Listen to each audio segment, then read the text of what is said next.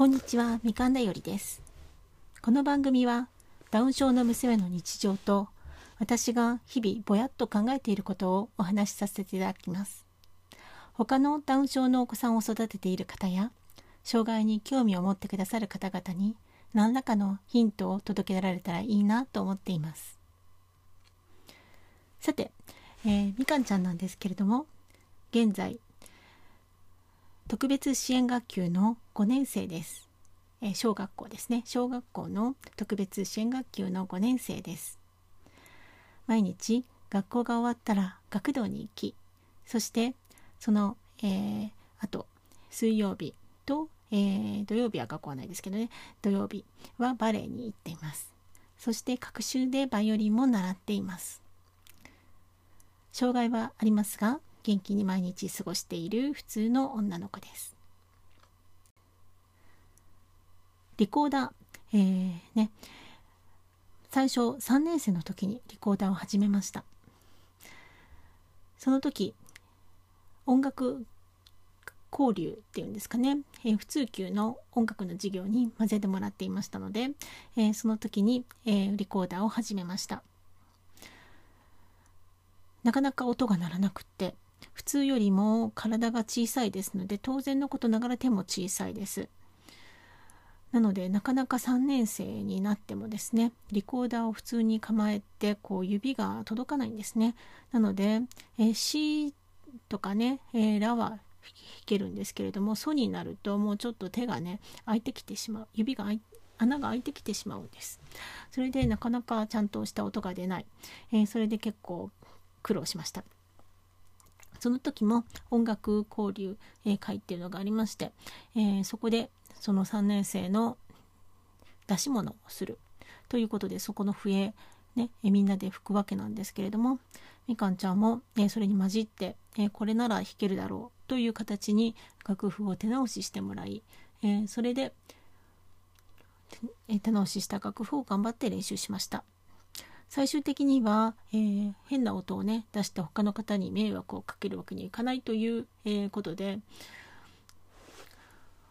後ろの親指を押さえるところにテープを貼ってもう完全にそこの穴をふ塞いでしまって、えーそして、えーソラシ、えーですね、えード、えーそちらの音だけで、えー構成される楽譜を弾く、えーっていう形に落ち着きました。そして今ですね、えー去年はあのーコロナの影響がありまして歌を歌うことも笛を吹くのも息を出すっていうことで一旦中止になってしまったんですね、えーそういう事情がありましたので全く笛を吹かなくなってしまって、えーそしてあの交流級との交流もですねさせてもらえなかったんです。去年1年間はね、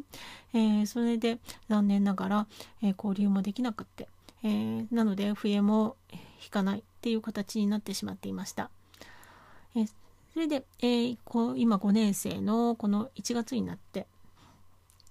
3月に6年生を送り出す卒業式がある、えーそこで5年生が笛を演奏する。ということでもう一回笛が登場してまいりました。曲目は「威風堂々」ですね、まあ、よく、えー卒業式で演奏される曲として大変有名です。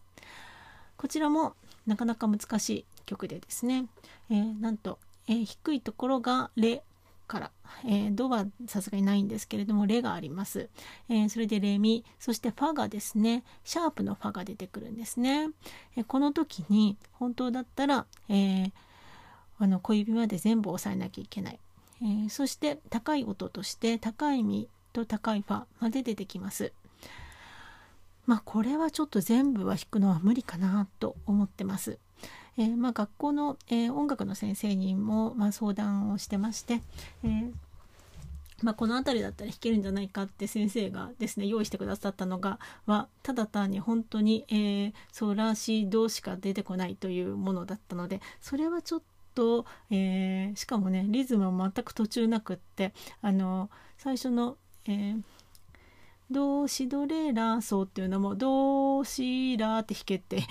指示だったんですけどもいやそれはちゃんとここのメロディーぐらいは弾けますよっていうことで、えーまあ、一応親の私がみかんちゃんと練習をしてこれなら弾けますっていう楽譜を逆に先生の方に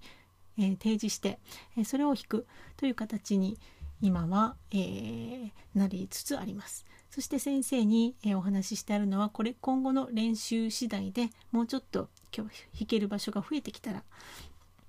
最終的には増やして、えー、弾かせたいなるべくね全部ちゃんと他の子と同じように弾かせたいっていうことについてお話がしてあります。まあ、どこまでね弾けるようになるか分かりませんししかもこのどういう形であの使うのかその「if 堂々」を使うのかと聞きましたところあの6年生が入場する時にこの曲を弾くと。なので1回あの曲のもう最初と最後が決まってるというよりはそのメインのメロディーを6年生が入場してくる間ずっと続けてそしてあの入場ができたあこれでもう止めるぞっていうところで、えー、曲の最後まで吹いてそしておしまいっていう形になるらしくってずっとこう弾かなきゃいけないわけですね。なので、あのそこの部分を完全に暗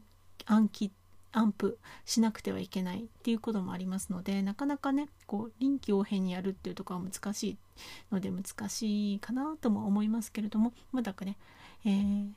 1ヶ月以上ありますので頑張ってやっていきたいなと思っています。毎日ねコツコツ続けるということに関してはすごくあの得意な分野ですのでやっていけれたらいいなと思ってます、えー、ということで、えー、今回はリコーダーについての話をさせてもらいました。